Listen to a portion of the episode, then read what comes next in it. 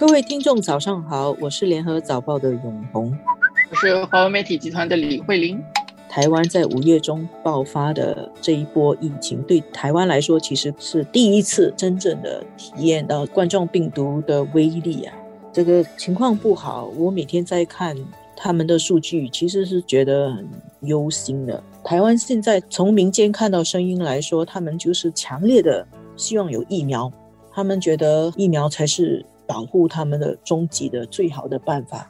但是现在台湾的疫苗又很少。实际上，他们买的本来就没有买很多，然后疫苗送到台湾也不够快。他们自己买的跟通过 WHO COVAX 分的大概有八十多万剂，其实台湾有两千三百万人呢，所以是比例非常少。然后上两个礼拜，因为情势很危急，我们就看到美国跟日本这两个台湾的好朋友啊，紧急救援啊，美国就十五万剂。马上运过去，然后刚刚过去的几天，日本又宣布了要送一百二十四万剂给台湾，而且已经送到了。然后呢，美国又再来及时雨。美国是有三个参议员代表共和党跟民主党的三个参议员，他们做了一个巨大的军事运输机到台湾去，旋风访问三小时，宣布要送给台湾七十五万剂。这个美国的七十五万剂是还没有到的。其实上一次我们在谈台湾的疫情的时候，后面留了一条尾巴，就是这个疫情到后面的发展一定会是两岸的问题一进来，然后就国际化。之前记得我还看过一个视频，是人们都不愿意去接种疫苗，因为台湾没事嘛。那个时候台湾的整个看起来，它一年多的时间，全世界都。面对很多问题的时候，好像台湾都没有什么事情，所以大家也没有接种疫苗的迫切感。到现在整个事情爆发出来的时候，这个时候要做些什么？我有一个感觉，就是现在主宰媒体或者是引导舆论的这股势力，现在是决定要谈疫苗，疫苗很重要。你所说的开始的时候是十五万剂，当然台湾自己内部也有在研发要生产疫苗的，但是这些研发的台湾自己要生产的这些疫苗，它到底是绿色的疫苗还是蓝色的疫苗？这个本身它国内的政治也在影响着它。然后我们再往下看，拜登自己在演讲中所说的嘛，他觉得这个是他要向。信仰民主的这些地方输送出去的疫苗，对他来说有这样象征意义，那台湾就变成是这样的一个对象了。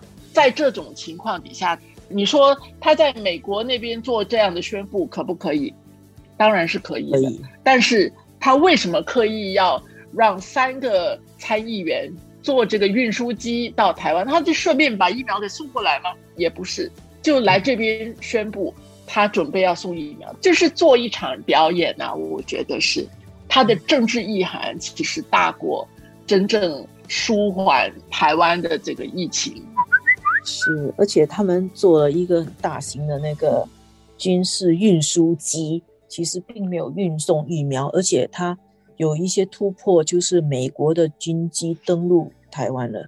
虽然这个军机载的不是军人，是。参议员是政治人物，但是还是很敏感。那么现在大陆好像没有很强烈的反应啊。现在两岸之间在发生什么事情？你怎么评估大陆现在的反应？我只是觉得这个整个是很不寻常。大陆的国台办有反应，它不是完全没有反应。它的反应就国台办敦促美方要恪守一个中国原则和中美三个联合公报有关规定。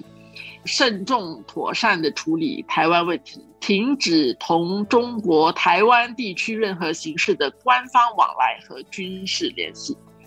这个是说给美国人听的，说得还颇为客气。但是我觉得大陆这么平和是不寻常的，台湾恐怕要想想为什么大陆呃没有更强烈的反应，还是在酝酿更强烈的反应。我其实也很有同感了。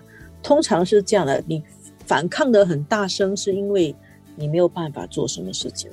那你有办法做什么事情，或者你决定做什么事情的时候，你可能就不会发出很大的声音。所以这次，因为美国的军机到那边去，其实按照中国的论述来说是突破底线的嘛。那么呢，这次只是口头上的，然后又没有说突然间再派一两百架战斗机去海峡中线，按常理至少都会要一两百架。战斗机去海峡中线嘛，那也可能是因为现在台湾的疫情比较严峻，他不想刺激那个民意，那么也可能有别的打算，或者大陆也在评估该怎么办。那如果这个时候有很强烈的反应的话，我想确实是会不只是引起台湾民众的反应，我想国际上这个时候其他的国家会更加同情台湾。大陆现在不是要比较 lovable 吗？我觉得这次我们看起来啊，国台办这样的回应已经算是很克制了，也就这样的回应。